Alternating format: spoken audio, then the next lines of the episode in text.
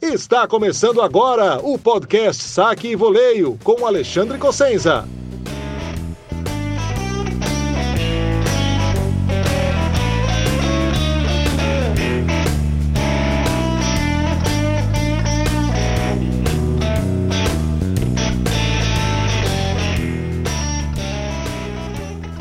Fala pessoal, podcast Saque Voleio Shorts de hoje traz a minha análise flash da final feminina e uma pequena prévia da final masculina de Wimbledon.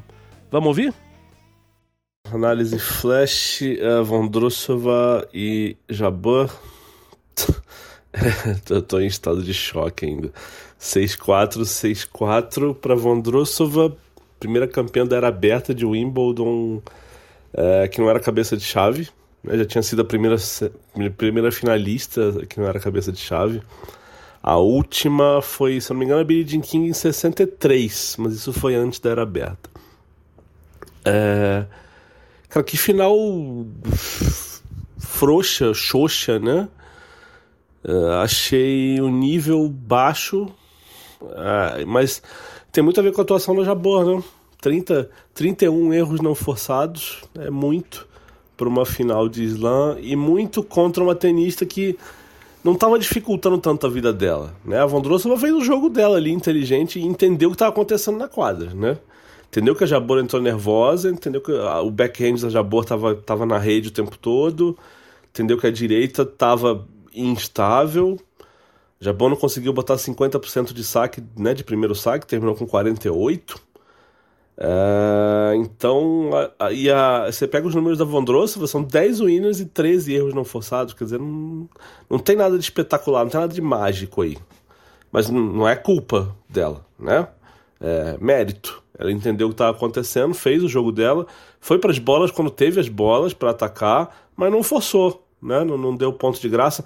Achei até que ela errou em algumas curtinhas ali, que ela podia ter alongado os pontos e esperado erros da Jabam, mas de modo geral ela jogou de uma maneira muito inteligente, muito eficiente e mereceu a vitória. Né? Agora não foi uma grande final. Não sei o que aconteceu com a Jabam, não sei se foram nervos. É, foi um dia estranho porque é, ela entra pro aquecimento vestindo preto. E, e, e, assim, em Wimbledon, né? E óbvio, mandaram ela, mandaram ela sair da quadra, tirar e, ela saiu, trocou de roupa e voltou de branco. Mas o que, que acontece numa pessoa que vai aquecer para final de Wimbledon de preto? Depois de duas semanas, depois de dez anos jogando lá? É estranho, né? E não sei se indício de alguma coisa, não sei se, sei lá, não tinha roupa branca limpa para aquecer, sei lá. Mas é estranho demais num torneio, né, sabendo onde ela tá e sendo quem ela é, com toda a experiência, aparecer para aquecer para final na quadra central de preto, esquisitíssimo, né? Já perdeu um tempo aí. Não sei o quanto isso teve a ver também, né, de influência na, na, na, na atuação dela no jogo. Não sei, o, é, é difícil, impo, impossível aqui de fora se dizer o que, que é causa, o que, que é consequência.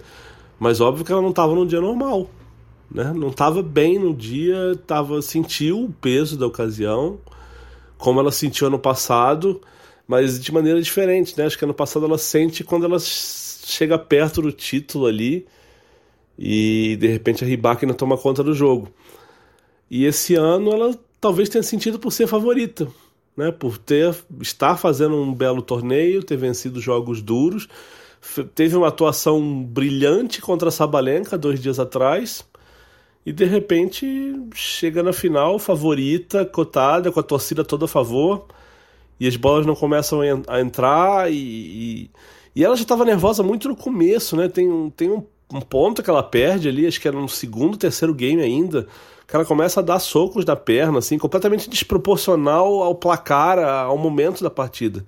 Então ela estava fora do, do, do, do que ela precisava estar, né? E um torneio que ela falou muito em controle de emoções, e, em toda entrevista pós-jogo ela falava: tô controlando melhor, tô aprendendo a transformar energia ruim em energia boa e tal. E, e nada deu certo nessa final. Né?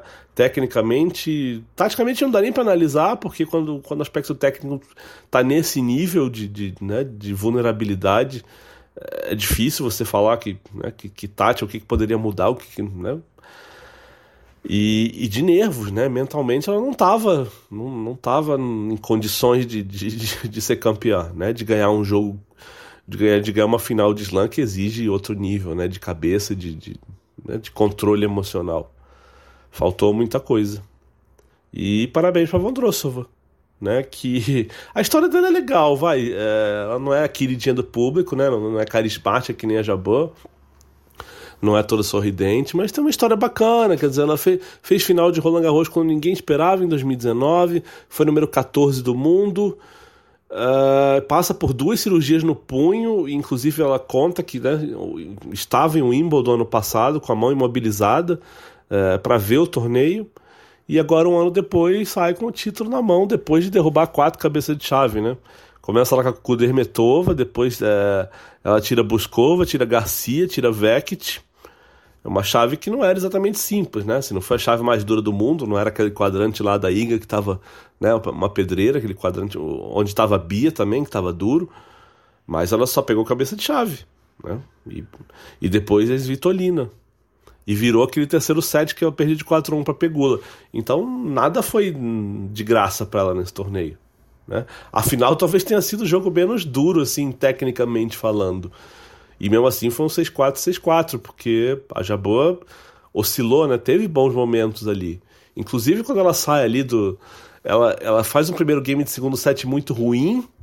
Depois a Vondrossova abre, abre 40-0 no segundo game para fazer 2-0. E ali você pensa, putz, o jogo tá indo embora.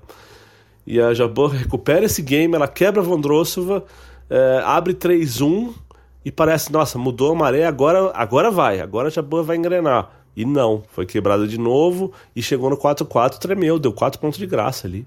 Então, é, não dá para tirar mérito da Vondrossova. Fez, ela fez o que a ocasião pedia. Né? Torneio fez um belo torneio, ganhou jogos difíceis e ganhou a final jogando o que ela precisava jogar. 10 winners é, é, pouco, né? Mas sim, 13 erros não forçados contra 31 do adversário. Então, fez o que precisava e fez bem. Então, parabéns para ela. Bom, deixa eu falar o que eu acho dessa final masculina, então. E, e não é muito diferente do que eu já falei antes, mas né, nas análises flash. Para começar, o Djokovic é favorito, ponto, simples, pela experiência, porque ainda é um tenista mais completo, porque sabe lidar com situações diferentes de uma maneira melhor, porque está num momento bom da carreira, da vida, está em paz, bem casado, com filho, né, realizado, recordista. E já ganhou lá, sabe como é ganhar o Wimbledon, já ganhou sete vezes, ganhou os últimos quatro. É, e o Wimbledon é diferente de ganhar um dos outros três slams, né? Todo mundo sabe disso. Na cabeça do jogador é diferente, ali é, ali é outro torneio. Então acho que tudo isso pesa a favor do Djokovic nessa final. E pesa também o que aconteceu em Roland Garros com o Alcaraz todo tenso e com cãibra no corpo inteiro depois de dois sets. Não, eu não acho que o Alcaraz vai ter isso de novo, mas se acontecer de o jogo ficar duro num 4-4 de quinto set, eu acho que o Djokovic vai apostar nisso e deixar para ver como é que o garotão se vira nessas situações.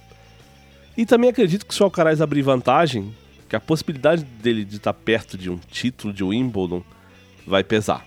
E não é demérito nenhum, é bastante normal, inclusive aconteceu com o Nadal em 2007, quando ele perdeu a segunda final para o Federer, e aconteceu até em 2008, quando ele teve vantagem, podia ter fechado o jogo mais cedo, num dos tiebreaks, mas fez dupla falta, perdeu esse tiebreak, só foi vencer no quinto set. Inclusive ele fala naquele documentário que ele, ele sente o momento ali, ele se sente perto de Wimbledon e aquilo afeta o, é, a dupla falta e o que acontece naquele tiebreak que ele perde.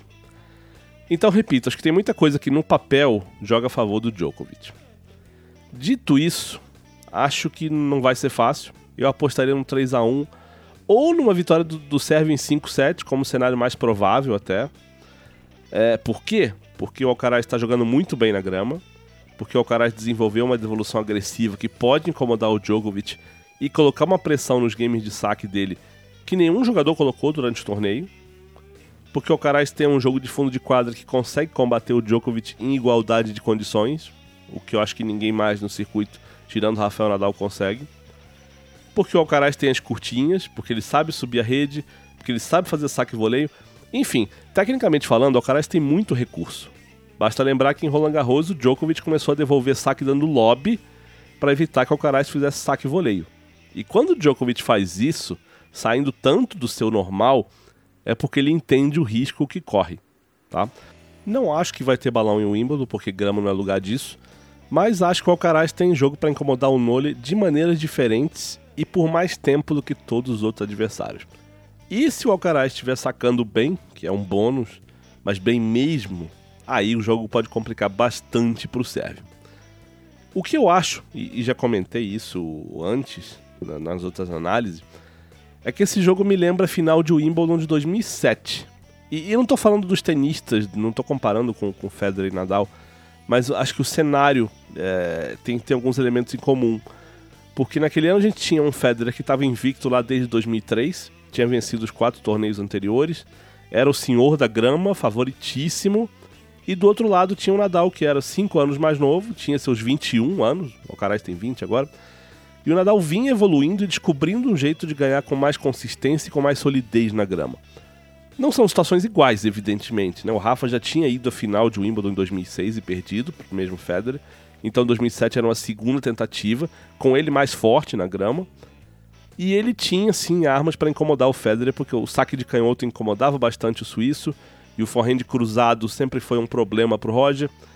Então eu enxergo elementos em comum nessas duas finais. Acho que a diferença entre o Federer e o Nadal naquele ano era mais ou menos parecida com a desse ano entre o Djokovic e o Alcaraz. E como eu falei, não vou me surpreender se esse jogo tiver 5 sets como aquele teve. E lembrando que o Nadal teve o primeiro breakpoint do quinto set, o que deixou a partida bastante tensa por um momento ali. Depois o Federer se salvou, abriu vantagem, fechou, não foi nem tão apertado assim esse, esse set. Mas o jogo, né, como pacotão, como, né, como é, completo, foi, foi bem, bem nervoso e bem, bem parelho.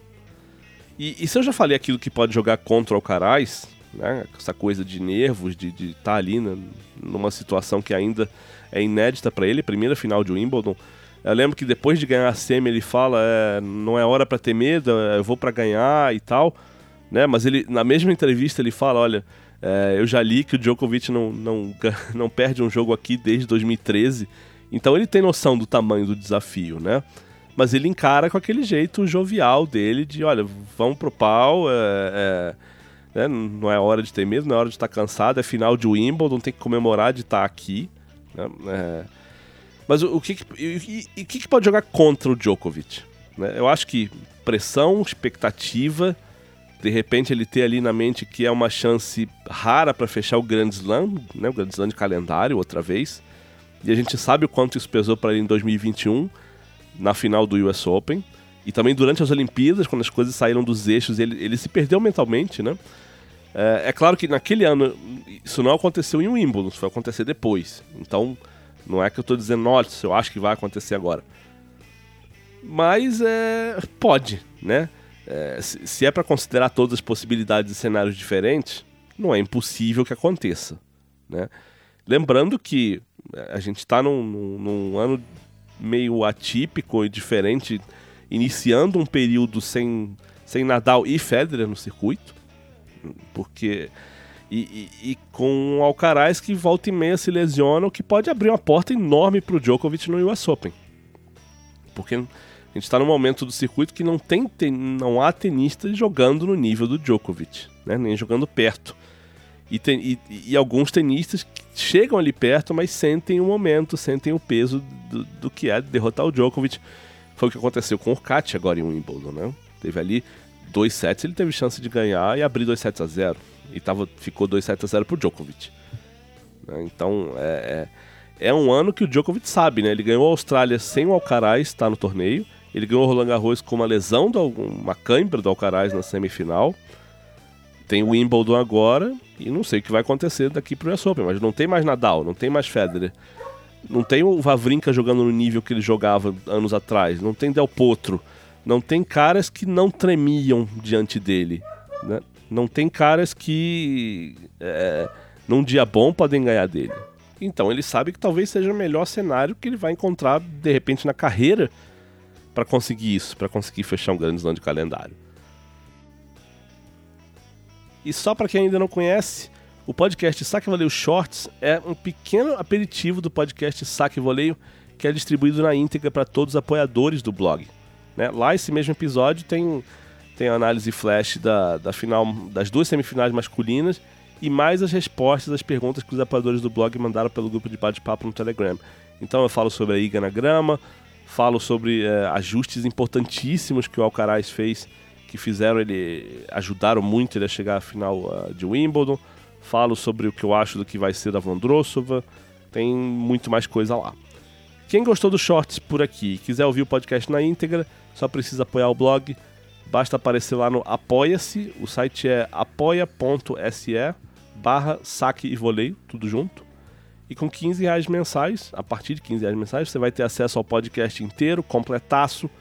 E você também vai poder acessar o grupo de apoiadores do Telegram.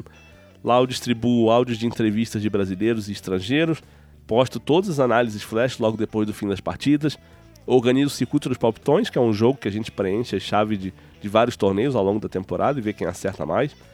E também faço comentários em áudio de vez em quando, quando, quando surge algum assunto relevante, algum apoiador quer levantar ou quer saber a minha opinião. Então fica aqui mais um convite para vocês conhecerem o pacote dos apoiadores. Quem preferir ouvir só os shorts aqui é bem-vindo também. E mais bem-vindo ainda se ajudar a divulgar o podcast compartilhando links com os amigos. E agradeço de coração mesmo. Quem quiser entrar em contato comigo para parcerias, patrocínios ou só mesmo para dar um feedback, pode mandar um e-mail para ac.cosenza.org ou pode me mandar uma mensagem direta no Twitter ou no Instagram, que eu leio e respondo assim que possível. Até a próxima e um abraço!